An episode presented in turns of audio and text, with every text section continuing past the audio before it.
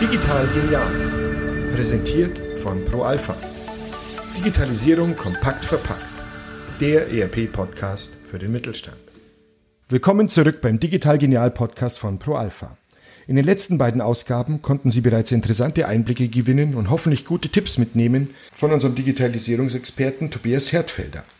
Mein Name ist Thomas Vodermeier und im dritten und letzten Teil der Podcast-Serie geht es um das Thema Experten im ERP-Projekt. So finden Sie die richtige Unterstützung. Herzlich willkommen, Herr Hertfelder. Hallo, Herr Vodermeier. Gleich die erste Frage. Externe Beratung in einem ERP-Projekt ist ja an vielen Stellen möglich.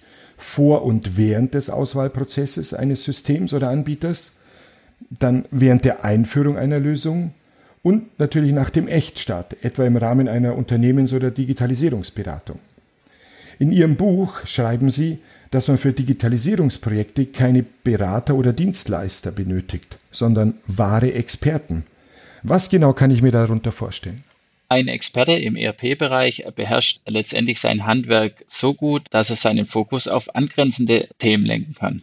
Also das bedeutet, dass er im ERP-Bereich derart breit und tief aufgestellt ist, sodass er sich auch die Randthemen zur Brust nimmt und auch da aussagefähig ist. Und da kann man ziemlich schnell die Spreu vom Weizen trennen oder auch erkennen, dass Berater oder Dienstleister die angrenzende Fragen eher von sich weisen, äh, letztendlich das Thema rein technisch oder rein isoliert angehen. Denn letztendlich sind die ERP-Themen auch keine isolierte Themen, sondern sind tief integrierte Prozessthemen, die einen umfassenden und einen Gesamtblick äh, zugrunde legen. Das ist schon ein großer Bereich, was Sie gerade angesprochen haben. Und nun frage ich mich natürlich, woran erkenne ich denn als mittelständischer Unternehmer oder gar als äh, verantwortlicher ERP-Projektleiter den Experten? Ja? Äh, der Experte stellt die richtigen Fragen. Also äh, wie schon in einem in einer Folge vorher erwähnt, hinterfragt er nahezu alle Prozesse. Wenn es um eine Thema äh, um ein Thema geht wie Produktionsrückmeldungen oder wie Themen in einem Wareneingang, dann hinterfragt er auch Themen, die im Endeffekt äh, davon äh, profitieren oder die es betrifft. Bei einer Maschinenrückmeldung werden dann auch Fragen gestellt, Mensch, wie sieht das denn in der Buchhaltung aus? Wie weißt du denn das aus? Wie werden deine Leute gesteuert? Oder welche Prozesse sind auch die davor und die danach, die davon profitieren können? Und äh, man erkennt ganz klar an den Fragen, wenn man darauf achtet, sind die eher wozu oder wie orientiert. Also tendenziell ist es so, dass in ja, Experten viele Wozu-Fragen stellen.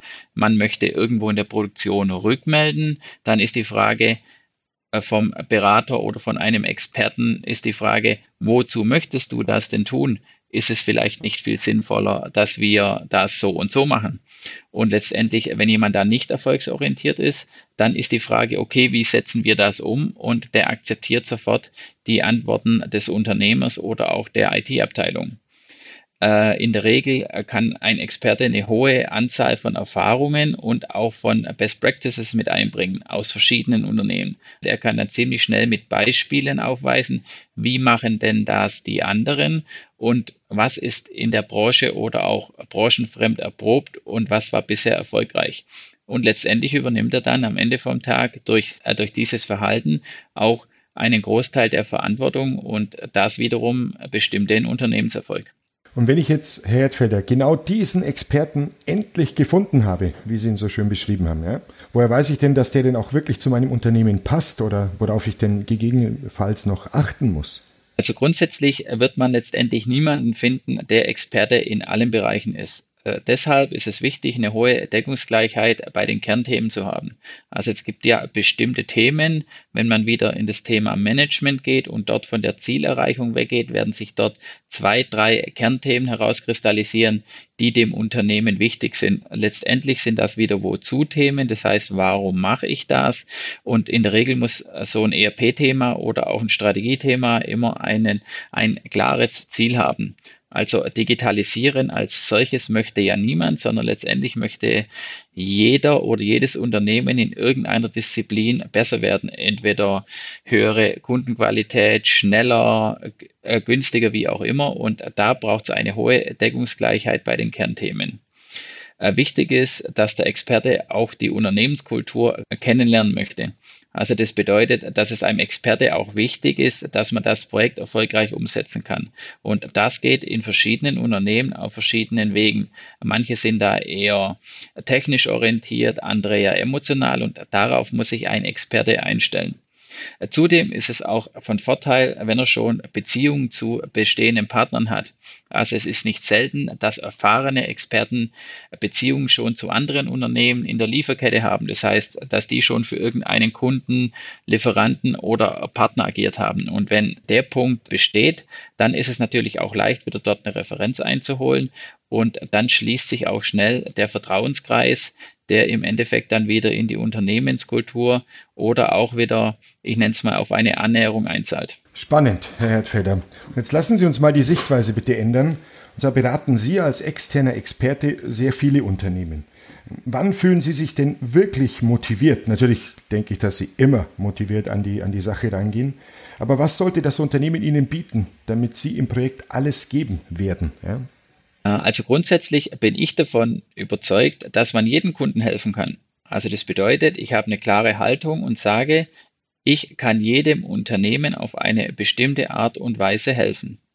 Äh, dennoch habe ich auch mit der Laufe der Jahre Einstiegshürden platziert, sodass mir ein Kunde eigentlich zu Beginn auch erklären sollte, warum dass er mich braucht in den Anfangsjahren hat man natürlich nicht so viel Erfahrung und möchte im Endeffekt jeden Kunden bedienen und möchte auch jedem Kunden auf eine gewisse Art und Weise helfen. Nur wenn der Kunde mir heute nicht erklären kann, warum das er mich braucht, ja, äh, ist die Einstiegshürde einfach da, so dass ich sage, okay, dann äh, macht eine Zusammenarbeit hier vielleicht nicht viel Sinn. Äh, ich fühle mich letztendlich immer motiviert, wenn dem Kunden der Output wichtig ist. Also wenn er an mich herantritt und sagt, ich möchte in zwei Jahren meine Abteilung A, B, C zur Marktführer machen. Ich möchte meine Lieferzeiten um x Prozent senken. Also da sind klare Anzeichen dafür, also dass ich im Projekt noch motivierter bin.